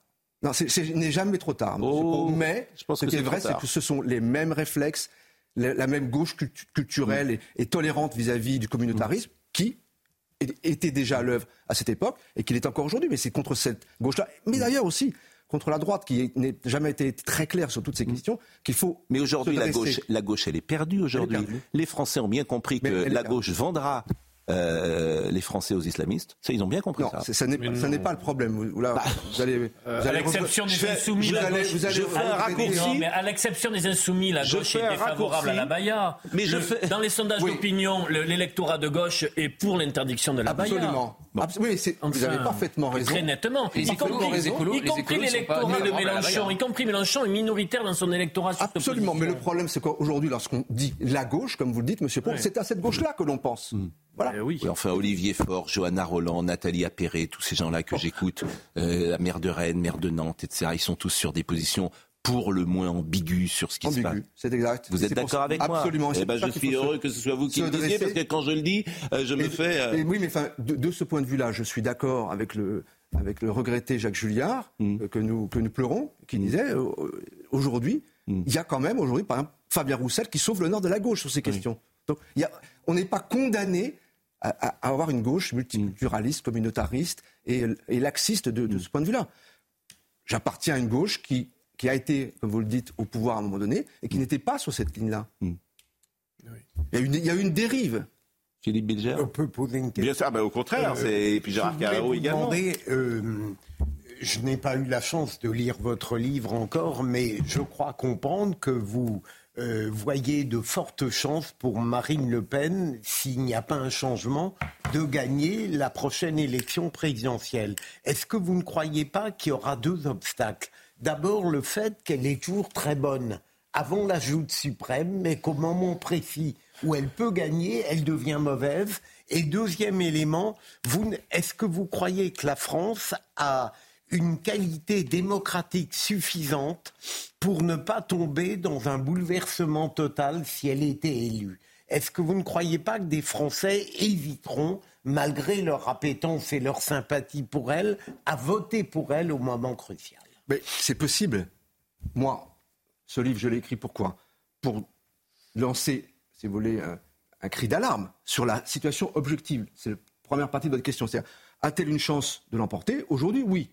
Ça n'était pas le cas en 2017, ça n'était pas le cas en 2022.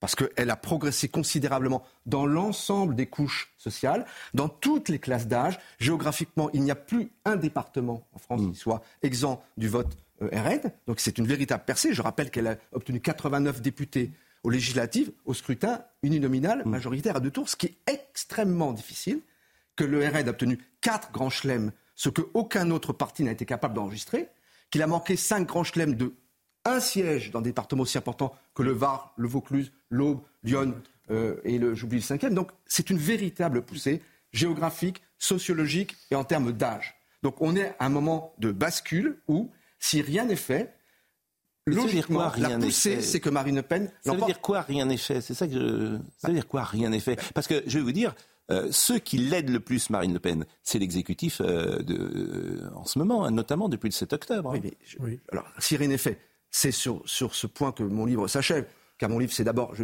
un- Mm. comment vous dire, un cri d'alarme et un avertissement à la classe politique pour dire si vous ne faites pas maintenant, maintenant, Mm. pas dans six mois, quand Marine Le Pen et le RN auront remporté les élections faire européennes. quoi Faire quoi Eh bien, moi, je pense qu'aujourd'hui, c'est le moment de, se, de réunir une sorte de, de sursaut national. Je ne dis pas d'union nationale, mais que les forces républicaines qui veulent barrer la route à Marine Le Mais Pen. elle n'est pas si- républicaine, Marine Le Pen, c'est ça si, elle est républicaine. Qu'est-ce que vous lui. Au fond, Attendez, en quoi vous n'êtes pas d'accord avec Je vais elle répondre à votre première question, puis je répondrai à la, à la seconde. Se mettre d'accord pour traiter les trois questions qui taraudent le pays, qui sont la question sociale, la désindustrialisation, la pauvreté, le chômage, la dette, qui, qui- qui sont des problèmes pas seulement sociaux, mais qui déstructurent le pays. Deuxièmement, la question de l'immigration.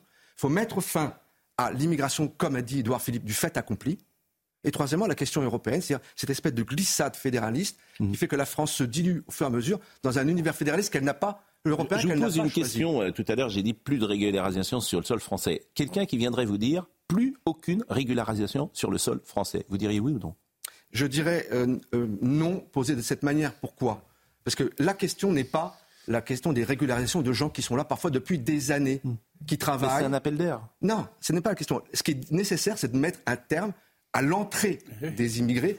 Non, mais ensuite, Monsieur Pro, quand vous avez, et moi je suis comme tout le monde, je reçois des messages, une personne est d'origine étrangère, qu'elle soit d'Afrique subsaharienne ou maghrébine, qu'elle a depuis trois ans, Mais c'est un ans, appel d'air. qui travaille, qui Bien travaille sûr, comme c'est- c'est des cas- charcutier, Je- ou comme mais j'entends, boulanger, j'entends ce que vous Il dites. donne toute satisfaction à son patron. Il est trop tard et il est inhumain pour lui dire vous allez rentrer chez vous. Ce qu'il faut, c'est qu'il n'entre pas. Bon, déjà, vous êtes euh, sur ce, cette ligne-là, que n'était pas. euh, Bah, écrit. Mais bien sûr, que, sur laquelle n'était pas euh, Donc Olivier. c'est ça euh, le point principal. Bon. Il faut agir en amont. Il faut empêcher toute Mais, mais ça, au fond, qui c'est ce que. Mais, mais qu'est-ce qui vous différencie alors aujourd'hui, par exemple, de Marine Le Pen? Ah ben beaucoup de choses. Mais quoi? Ah je vais répondre. Ah oui, puisque je pose la question. Alors premièrement, Je vais répondre. Parce que autre- moi, j'ai Premièrement, le simple fait que vous posiez la question Oui. prouve à quel point, la- je vais le dire parce que c'est important, la dédiabolisation, la diabolisation pardon, a échoué. C'est un échec total. Vous me posez la question à moi, qui était et qui suis encore militant La socialiste, dédiabolisation Oui. a- a- est A achevée. Est achevée. Oui. Elle n'a pas échoué. pratiquement achevé. La diabolisation. Mais qu'est-ce qui vous est Eh bien, si vous prenez, eh ben, je vais répondre de deux manières. Si vous prenez le programme de Marine Le Pen en 2022, bon, il y a des propositions avec lesquelles je suis d'accord, et vous serez d'accord, et je pense que la plupart des Français sont d'accord, et d'autres avec lesquelles je ne suis pas d'accord. Vraiment pas. Quand elle dit fin du droit du sol, je suis en désaccord. Quand elle dit plus d'allocations sociales pour les immigrés qui sont en situation ici dans le pays, je suis en désaccord. Quand elle dit par exemple proportionnel, je suis en désaccord. Il y a plein de propositions avec lesquelles je suis en désaccord. Et d'autres avec lesquelles je suis en- accord. Si elle dit, quand elle a proposé la nationalisation ou la renationalisation Les des préférences sociétés de route, nationales je suis Et d'accord. la préférence nationale En désaccord. Voilà.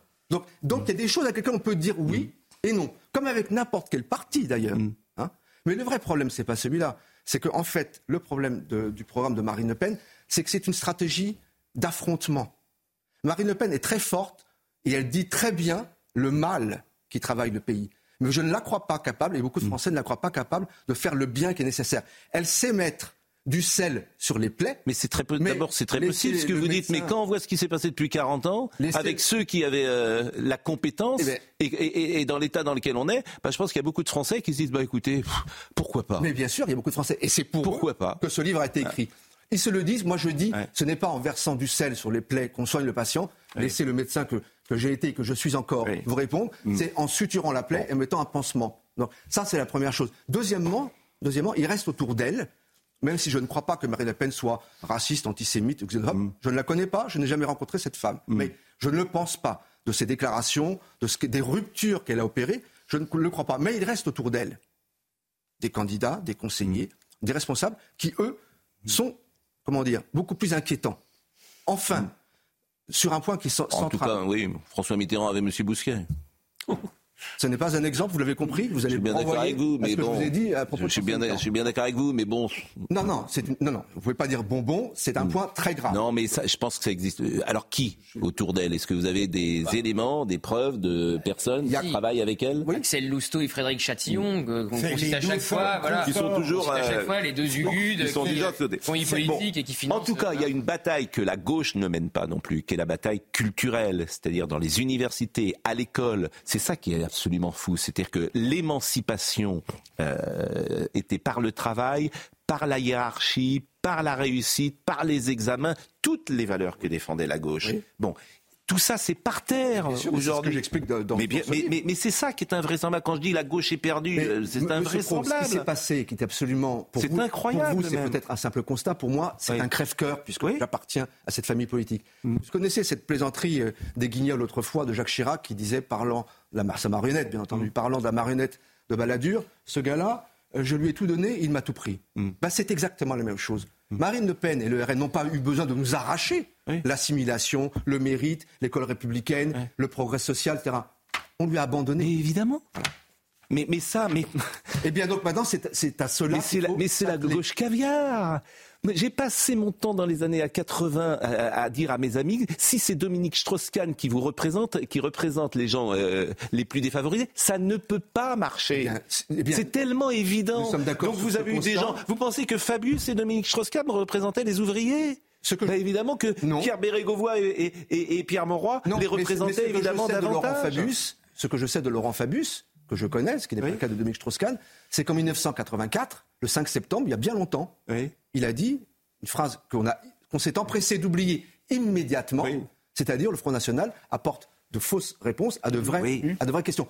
C'est ce qui est- il n'y avait pas Et un mot sur le à ajouter. Oui, et il est sur le non en Et on 2005. l'a- Comment Et il est sur le non en 2005. Et il est sur le non en 2005. Donc vous voyez, il y avait quand même des possibilités de réagir. Et aujourd'hui, moi je me, ne me Et François Hollande pas- là-dedans Comment François Hollande, son quinquennat, vous le jugez comment puisque vous avez Vous travaillé savez très bien que je le juge comme un, un quinquennat calamiteux. C'est d'ailleurs la raison pour laquelle j'en- j'en- j'ai été chassé d'Élysée. Parce que j'étais l'homme, avec lui bien sûr entendu, j'étais simplement un artisan, un ouvrier du discours du Bourget, donc j'étais le témoin, la butte témoin des engagements qui avaient été pris le 22 janvier 2012. Et comme de cette butte témoin, on a dérivé très rapidement, en tout cas François Hollande, évidemment, les choses se sont mal terminées. Mais c'était un quinquennat, il n'y a, pas besoin d'ailleurs de le commenter. François Hollande a été le seul président de la Cinquième République dans l'incapacité de se représenter.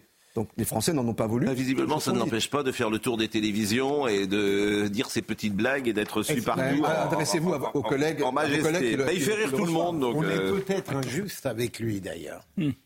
Ah oui Oui, moi je serais prêt à Ah, vous voyez écrire Pas un livre retour pour le défendre. Eh ben, écoutez, Il n'y aura pas beaucoup de lecteurs. Ça là. sera un livre assez long. Oui, mais Et avec un lectorat Je veux dire, pour, euh, il a incarné. Je trouve qu'il a bien incarné la. Mais Alors moi, je voulais vous montrer simplement une petite séquence parce que ça m'amuse parce qu'un de nos combats ici, c'est euh, évidemment la culture qu'on essaye modestement de défendre. Alors c'est quoi la culture? C'est l'écriture inclusive, c'est l'anti-wokisme, etc. Sur France Culture. Je ne sais pas si vous êtes au courant de ça sur France Culture. Cette jeune femme qui a fait une tribune dont j'ai déjà oublié le nom et qui s'appelle Lucille Como. Como. Bon. Mais oui, sur Radio Vous- Classique. Mais enfin, comment c'est possible en France qu'on en soit rendu à, à- à entendre des choses aussi bêtes? Je dis pas que cette femme est bête, je dis que ce qu'elle dit n'a pas de Mais sens et, que, sot. par nature, moi je suis très patriote, mais je ne pense pas que mon pays soit exonéré de la bêtise. Mais on la bêtise, elle est partout. Donc, Mais sauf qu'on n'entendait pas ça il y a 40 ans, pardonnez-moi. On- on- certes, mais On en- n'entendait pas ça on il y a en 40 ans. entendait d'autres. C'est pas la oui, question. La bêtise, possible. elle est universelle Mais, et mais ce- éternelle. Ce, combat sur la culture, ce combat dans l'université, à l'école et dans les médias, disons-le. Vous allez entendre Madame Lucille Como qui parle de radio classique et qui reproche à Radio Classique de passer de la musique blanche et dominant. Donc euh, écoutez parce que ça fait froid dans le dos, je trouve. Écoutez. J'ai écouté Radio Classique à la suite d'un article paru il y a quelques jours dans le média en ligne AOC qui s'intitulait Radio Classique ou la production d'une culture musicale blanche et de bon ton. L'article signé Jean-Louis Hamsel rappelle que Radio Classique fait partie du groupe LVMH dirigé par Bernard Arnault, très présent dans le financement de la culture et des médias français. Il détaille les temps forts de ces magazines tenus pour la plupart par des hommes blancs de plus de 50 ans dont certains sont aussi musiciens.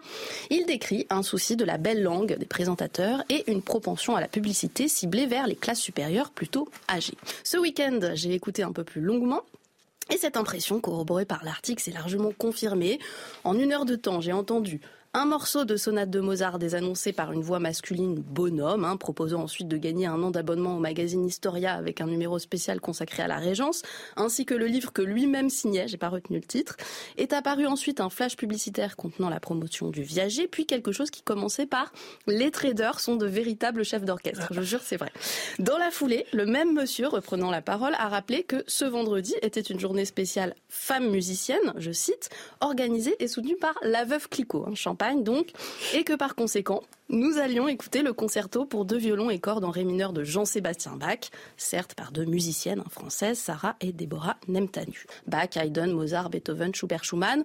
La musique classique, c'est comme d'ailleurs pour beaucoup d'autres en dehors de radio classique, la musique blanche, composée entre 1680 et 1890, celle qu'on identifie immédiatement, même si on n'est pas connaisseur, c'est en fait de la mélodie. Dans le fond, Radio Classique, c'est un peu le chant de France de la musique dite classique. Il y a un devenir variété de ces morceaux juxtaposés ainsi, qui en plus serait une variété des dominants armés contre le neuf. Pas élitiste, hein, c'est facile d'écouter Radio Classique, seulement bourgeois. Je ne dis pas que ces morceaux n'ont plus de valeur, qui ne devraient pas être diffusés.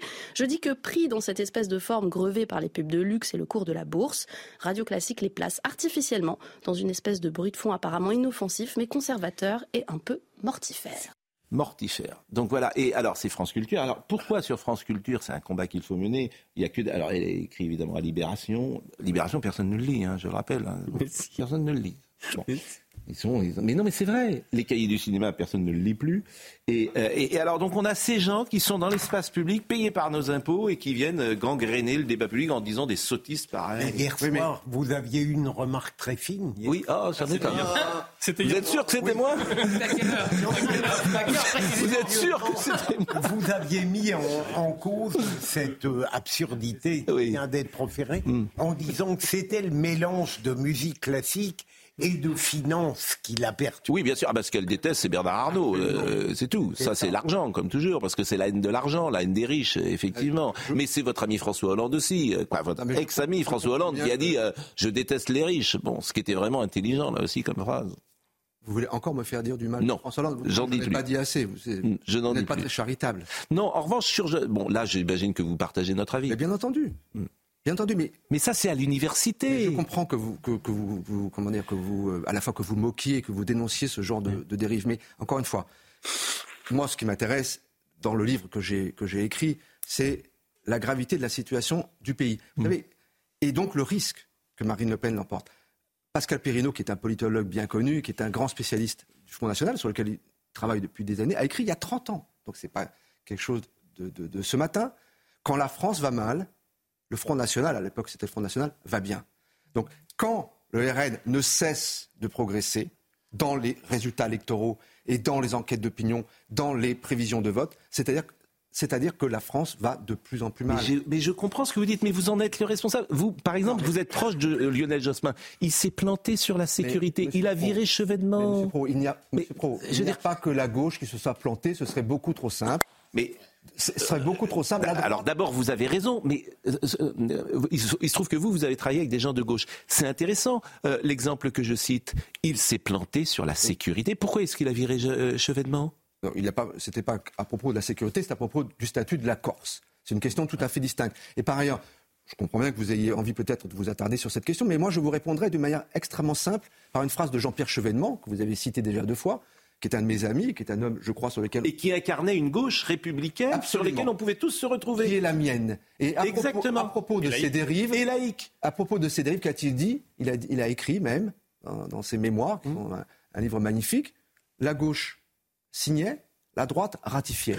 Donc ne, séparez pas la gauche qui, qui est bien punie dans ce livre, hein, parce que qui aime bien châtie bien, vous, serez d'accord avec moi qu'elle elle est bien châtiée.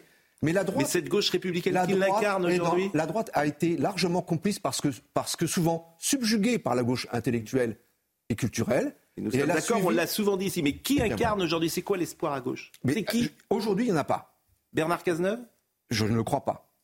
Pourquoi ben, je ne le crois pas parce qu'il reste associé, et il le fait délibérément, à François Hollande, qui a été totalement rejeté. J'ai dit tout à l'heure, et je, partage l'opinion de, encore une fois, du regretté Jacques Julliard, mm. le seul qui aujourd'hui. Et vous allez voter pour qui, vous alors? Pardon? Vous allez voter pour qui? Le vote est personnel et secret. Non, mais ça euh, m'intéresse. Au foot, vous êtes. mais moi aussi, ça m'intéresse. Vous, allez, mais, ça m'intéresse pas aussi, mais je vous demande pas pour qui vous allez voter. Mais euh, non. Parce que moi, je ne suis Ben, pas homme alors, vous politique. le demandez, pour qui allez-vous voter? Mais euh, le vote reste personnel. Ah ben voilà. Bon. Non, mais ce qui m'intéresse, c'est de savoir Mais- si vous trouvez mais- que la gauche, si vous trouvez que la gauche, Si vous m'avez écouté, vous avez, Oui. vous avez trouvé un indice. J'ai dit tout à l'heure que comme Jacques Julliard, j'estimais qu'aujourd'hui, le seul qui sauvait l'honneur de la gauche, c'était Fabien Roussel. Je ne peux pas, euh, pas vous donner plus. Oui, mais alors, si la vous votez que celui-là. Fabien, alors, si vous voulez euh, voter Pour- communiste Pour les prochaines que- européennes? Il est surreprésenté Pour les le prochaines européennes, Fabien oui. Roussel. On en Oui. a deux.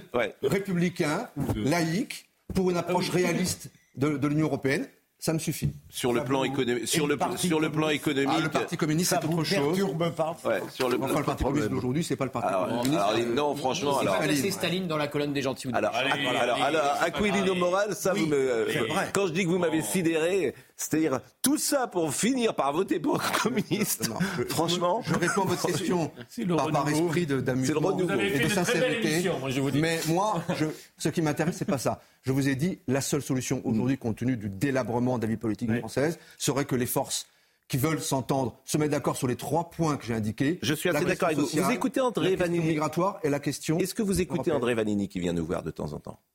Rarement. J'écoute, euh, j'écoute rarement. Enfin, je regarde rarement la télévision. Eh ben, vous devriez regarder l'heure des pros. Parce qu'André Valigny, qui incarne à mes yeux une gauche républicaine, Hum. celle vraiment que, sur laquelle on peut se retrouver, que je trouve vraiment très intéressante. La mienne? Et pourquoi pas la gauche? Celle du Nouvel Obs de 1989 avec la fameuse euh, Elisabeth Badinter, Alain Finkielkraut, Régis Debray. Ils sont tous passés à droite. hein. Ils sont tous passés à droite. Régis Debray, aujourd'hui, euh, c'est un réaction. Ah oui, Et Non, alors mais je Ah dire, je dis c'est un conservateur réactionnaire. pense- qu'aujourd'hui, Régis Pas- Debray. Mais vous voyez, pas tous. Mais moi, Mais je ne c'est un conservateur, Un grand nombre, Régis oui, Debray. pas passer à droite. Pas tous. Mais c'est- non, mais Non, vous, avez, mais- compre- vous comprenez ce que je, veux dire. Mais oui, mais Ces trois personnes que je cite, Finkelkraut, Elisabeth Badinter, Régis Debray, souvent je les cite, ces Mm. trois personnes-là, c'est des gens qui sont aujourd'hui, même par euh, euh, les wokistes d'aujourd'hui, qualifiés euh, de réactionnaires. Et vous le savez comme mais moi. c'est- Vous savez quoi? C'est tout à leur honneur. Bien Parce sûr que c'est tout eh à ben, leur donc, Ils honneur. ne sont pas à droite. Mais vous êtes la d'accord gauche qui sur a le fait dérivé. que- Mais je suis d'accord avec Aquino, vous. vous êtes d'accord sur le fait que votre gauche, que je vois bien, Oui. euh, n'a pas d'incarnation aujourd'hui pour la prochaine Non. présidentielle. Aucune. Ouais, ça, c'est trop milieu, tard. Mais non, c'est Pour trop la tard. prochaine, en tout cas. C'est probablement trop tard, car il reste plus que trois ans et demi. Mais si j'écris ce livre, c'est pas pour. Hmm. Mais et vous, peut-être alors? Vous y Non, mais pensez? si j'écris ce livre, ce n'est pas pour couiner. Oui. Ce n'est pas pour, me- pour, pour geindre. C'est pour dire il faut agir. Et si nous n'agissons pas maintenant, alors il y aura peut-être des motifs de se plaindre dans trois ans et demi. Bon, Somaya Labidi rappelle les titres et puis on termine avec vous. En tout cas, c'est vraiment, euh, moi je recommande ce livre. Euh, C'est rare, d'habitude je cite toujours des passages euh, du livre. Je ne l'ai pas fait aujourd'hui, mais euh, c'est vrai que euh, vous écrivez par exemple les conversations en famille ou amicales, les échanges avec les collègues de travail, la lecture de la presse, l'écoute de la radio, les journaux télévisés, aujourd'hui les réseaux sociaux sont les éléments importants de la constitution d'une conviction politique, sans oublier le libre exercice de la pensée et du sens critique. Pourquoi faudrait-il être directement concerné pour se pencher sur un produit, sur un problème partager une inquiétude ben, C'est ce que nous faisons effectivement euh, chaque euh, matin dans cette émission. Somaya Labidi. Je suis très heureuse que mes enfants aient été libérés. Je peux respirer, je peux sourire. Ce sont les mots d'Adas Calderon lors d'une conférence de presse qui s'est tenue ce matin à Tel Aviv. La mère de Erez et Sahar en a profité pour remercier le gouvernement israélien et Emmanuel Macron pour la libération de ces deux enfants qui étaient aux mains du Hamas depuis le 7 octobre dernier. Monarque, carbone et dollars, une COP28 hors norme s'ouvre à Dubaï. C'est la COP la plus importante depuis Paris, a déclaré le euh, chef de l'ONU Climat, Simon Steele. Nous avançons aujourd'hui à petits pas alors qu'on attend des pas de géant, a-t-il ajouté. Et puis c'est désormais officiel, le dossier français pour l'organisation des Jeux Olympiques d'hiver 2030 a été retenu par le CIO. Et sauf accident de dernière minute, ces derniers devraient se dérouler dans les Alpes 38 ans après les Jeux d'Albertville. Euh, Des Jeux qui vont faire rayonner la France et sa montagne, s'est réjoui Emmanuel Macron sur le réseau social X. Euh, je ne sais pas si on a mis les mots du général de Gaulle en 1968, si Marine peut nous les montrer lorsqu'en 68, il inaugurait les Jeux Olympiques et vous allez entendre la voix de Léon Zitrone. Et après, ça dure 20 secondes et après, je vais vous poser une question essentielle. Essentielle. Écoutez cette séquence. Le chef de l'État, de la tribune officielle. Je proclame l'ouverture des dixièmes Jeux olympiques d'hiver de Grenoble. Et depuis cette seconde précise, il est 15h39 minutes. Les Jeux Olympiques d'hiver de Grenoble 1968 sont officiellement ouverts. Qui ouvrira les Jeux Olympiques de 2030 Ah ben le prochain président. Oui, bah, bien vu, oui. Oui, oui. Il a- il a- il a- il n'a pas dit la prochaine présidente. Aquilino Morel, à votre avis, qui Si l'on ne fait rien, ce sera Marine Le Pen. Si l'on agit, on a encore la possibilité de lui barrer la route. Mais il faut faire vite. Hein. Et déjà, le, euh, barrer la route, je trouve que ça contredit toute votre démonstration parce qu'il y a côté quelque chose de moral euh, dans le barrer la route. Ah non, alors non, que non, vous non. dénoncez précédemment, Ah non, vous dites non, le contraire je- je dans tout le bouquin. je- dans mon livre, je m'exprime bien sur Oui, ce point. que les, les considérations morales, vous les mettez de Ah côté. je Vous n'êtes pas considère- d'accord sur ce qu'elle Je propose. considère c'est que les tout. 13 Oui. 288 686 Français Oui. qui ont voté pour Marine Le Pen en deux...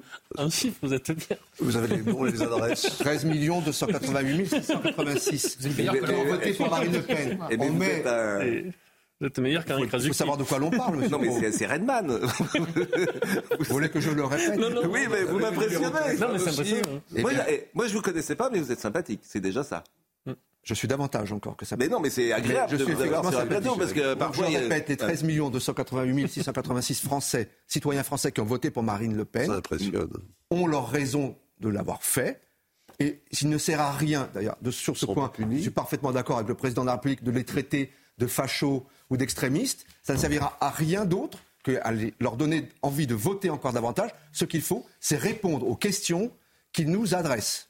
La phrase de 1984 de Laurent Fabius. Et qu'est-ce que vous faites dans la vie aujourd'hui? Je suis inspecteur général des affaires sociales. Et, et la politique, c'est fini? Vous, vous êtes approché Pas approché? Vous avez envie La de. politique n'est jamais terminée dans la mesure où le temps que l'on est vivant, qu'on est un citoyen et que l'on peut écrire et agir, on en fait. Non, mais vous avez envie de renouer, euh, d'en refaire J'ai une vie très agréable et qui me plaît beaucoup, mais quand on aime la politique, on l'aime pour toujours. Comment vous voyez le retour de Comment vous voyez le retour de amer. Cahuzac? Je sais pas, pourquoi ça va jamais Non, mais Non. par rapport à Monsieur Morel, des événements des Morel, vous comment vous voyez le retour de Cahuzac? Jérôme Cahuzac, je le connais pas très bien, mais un peu. Hmm. C'est un homme, euh, vous l'avez certainement fréquenté, très intelligent, brillant. Ah, mais il n'y a que des gens très intelligents. ça, non, non, non, qui a commis une faute bah, très grave, Oui. euh, qui est d'ailleurs pas tant la faute d'avoir dissimulé son argent, ce qui est très mal, mais d'avoir menti à la représentation nationale et au président de la République, Tout en étant ministre du budget. tout en étant ministre du budget. Moi, ce qui, moi, ce qui me frappe dans cette affaire, c'est chacun peut penser ce qu'il ce qu'il veut. Moi, ça me paraît tout à fait saugrenu qu'il veuille revenir, mais en même temps, ça vous prouve bien. euh, Cet homme, il a quand même maintenant 71 ans, c'est pas un perdreau de l'année. Il a occupé des fonctions importantes. Il a été député, président de la commission des finances à l'Assemblée, ministre du budget.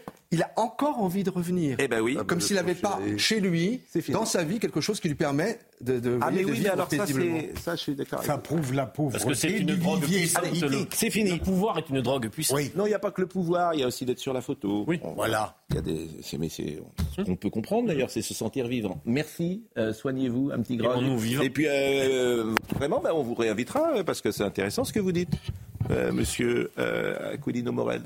Aquilino. À qui Aquilino, je le dis mal. Pardonnez-moi, ça c'est pas bien. Aquilino Morel, la parole des aveugles, Marine Le Pen aux portes de l'Assemblée. Henri Non, de Mérindol. l'Élysée. De. L'Assemblée, elle y est déjà. Elle est déjà rentrée à l'Assemblée. Oui. Décidément, monsieur Pro, ce matin, vous êtes un peu. Faut le suivre de près. Je suis fatigué. Ah, Excusez-moi.